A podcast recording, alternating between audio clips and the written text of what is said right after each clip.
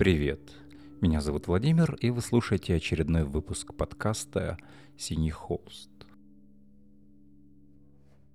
Приближается день моего рождения, а там, и глядишь, скоро Новый год подкрадется. Приближается то, что уже когда-то было.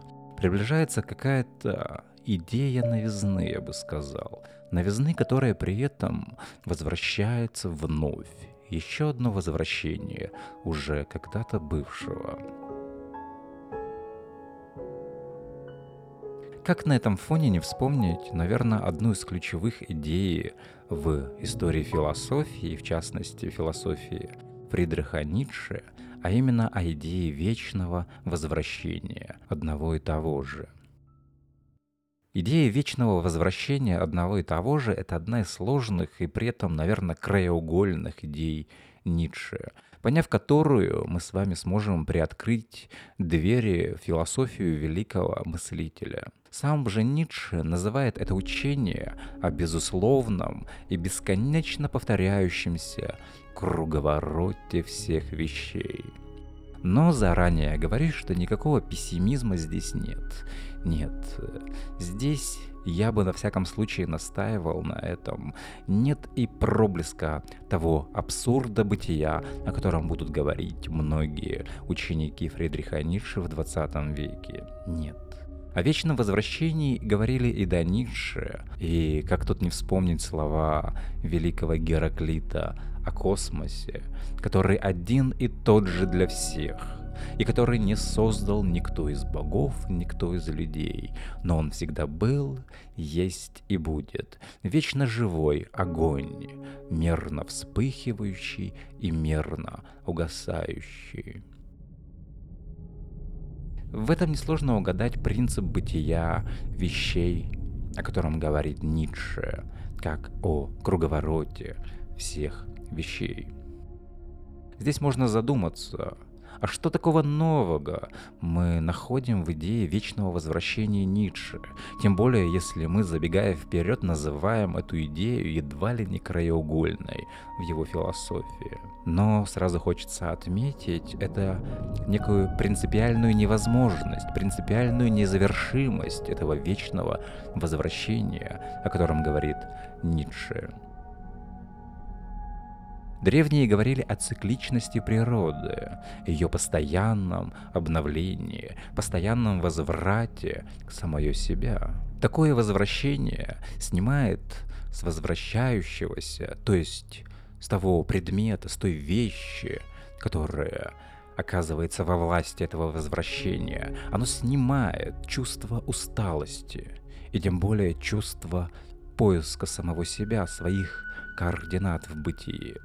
В конечном счете именно это и является для нас искомой нитью, схватив которую мы с вами сможем развязать тот узор философии Ницше, который нас привлекает своей невозможностью.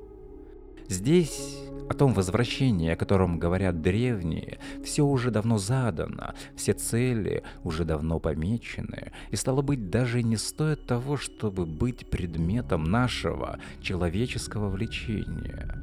Природа, она мертва для каких-либо целей. Все уже давно свершилось, все уже случилось. И как здесь не вспомнить слова Мандельштама – все было встарь, все повторится снова, и сладок нам лишь узнавание миг. Само это узнавание, о котором я говорил и в прошлых своих выпусках, и о котором нельзя не сказать и сейчас, это узнавание и есть тот проблеск, в котором мы схватываем собственное присутствие в мире –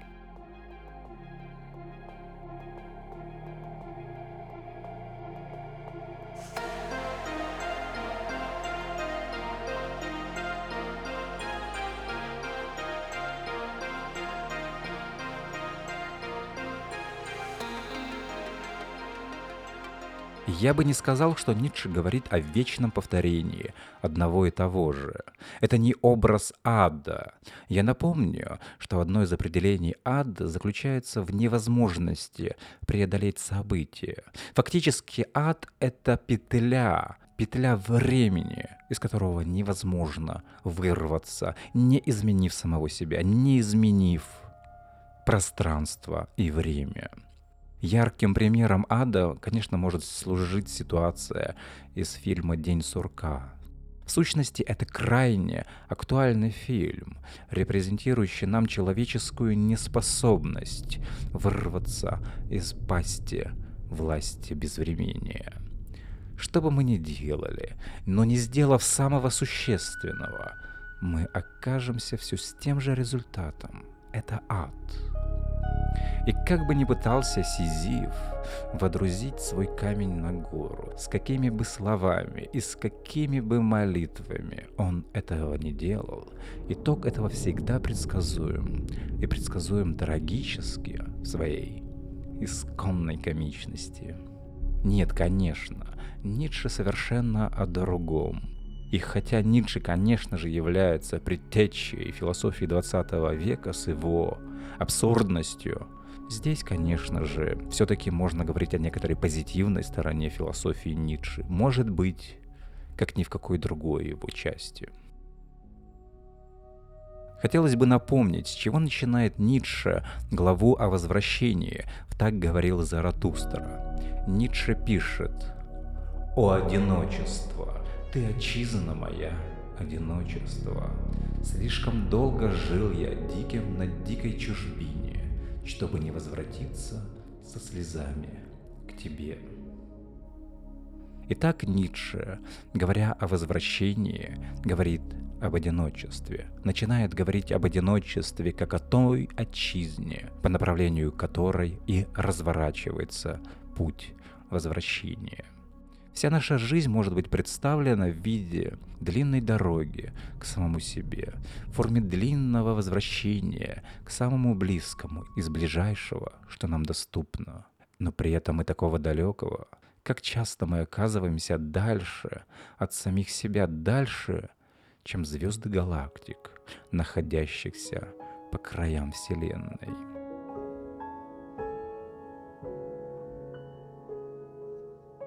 В одной из лекций о Ницше Хайдегер говорит, что основное и существенное в философии Ницше — это, собственно, идея вечного возвращения, одного и того же. Еще бы он, конечно, сказал иначе, ведь это онтологический принцип, то есть принцип, лежащий в основании механики бытия. Он первичен ко всему прочему, в том числе и к идее воли к власти, как к принципу бытия вещей, а также к идее сверхчеловека, пожалуй, самого существенного антропологического принципа Ницше, с которого, в принципе, и начинается философская антропология. Сверхчеловек — это принципиально недосягаемая форма бытия человека. И здесь я хочу еще раз сделать акцент на принципиально недосягаемой форме — это не то, что может когда-то случиться. Нет, это просто идея, к которой должно стремиться, если мы хотим быть людьми. Эта идея всегда на горизонте, и движение к сверхчеловеку столь же вечно и невозможно, сколь невозможно и само возвращение. Домой возврата нет.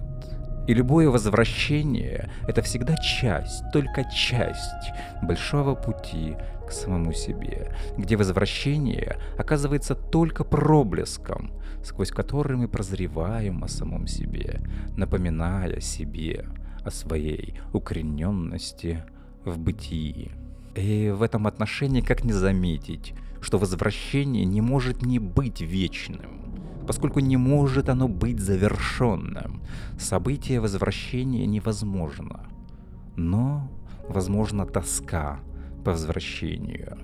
Вопреки законам природы, логике, в душе человека живет глубокая тоска по самому себе, конец которой может быть положен только, пожалуй, через прощение. Прощение эта категория совершенно не ничановская, но это то единственное средство, который позволит нам разомкнуть пропасть безвремения, ту пропасть, что лежит между нами и нашей отчизной, нашим одиночеством.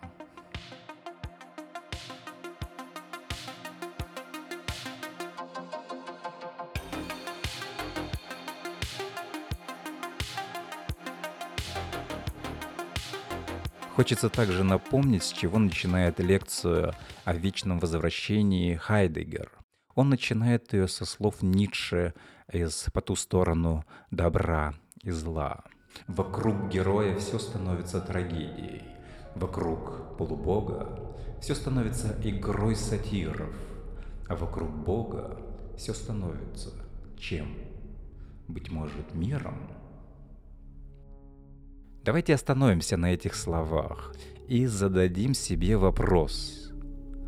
Вглядываясь в то многообразие сущего, что окружает нас, вслушиваясь в движение нашего времени, что мы можем расслышать в этом? О самих себя. Мы есть то, о чем говорят нам вещи, лежащие рядом с нами – Способ бытия вещей — это воля к власти. Фактически речь идет о том же принципе, о котором говорил еще Протагор. Человек есть мера всех вещей. И я желаю, чтобы рядом с вами лежали великие вещи и говорили с вами великим языком.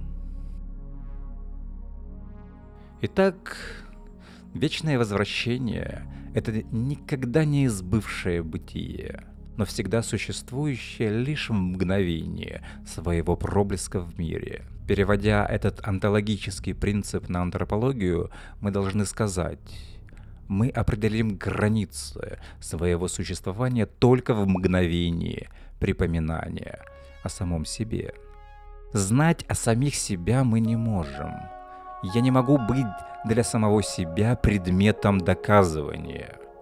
Познать же можно нечто ставшее, нечто оформленное, законченное, ставшее в конечном счете содержанием моего понятия.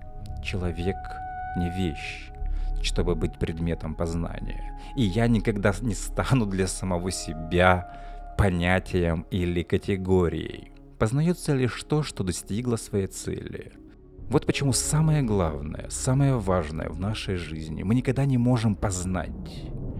Но мы можем только приближаться, тосковать и возвращаться, вечно возвращаться к одному и тому же. Человек — это та часть бытия, которая мыслит себя превосходящим целое, опять же, вопреки законам логики. Человек — часть, которая может быть больше целого. Та часть, которая способна уравнять в себе границы Вселенной и свести в единую точку времени все бывшее и грядущее в одно мгновение, в проблеске возвращения к самому себе.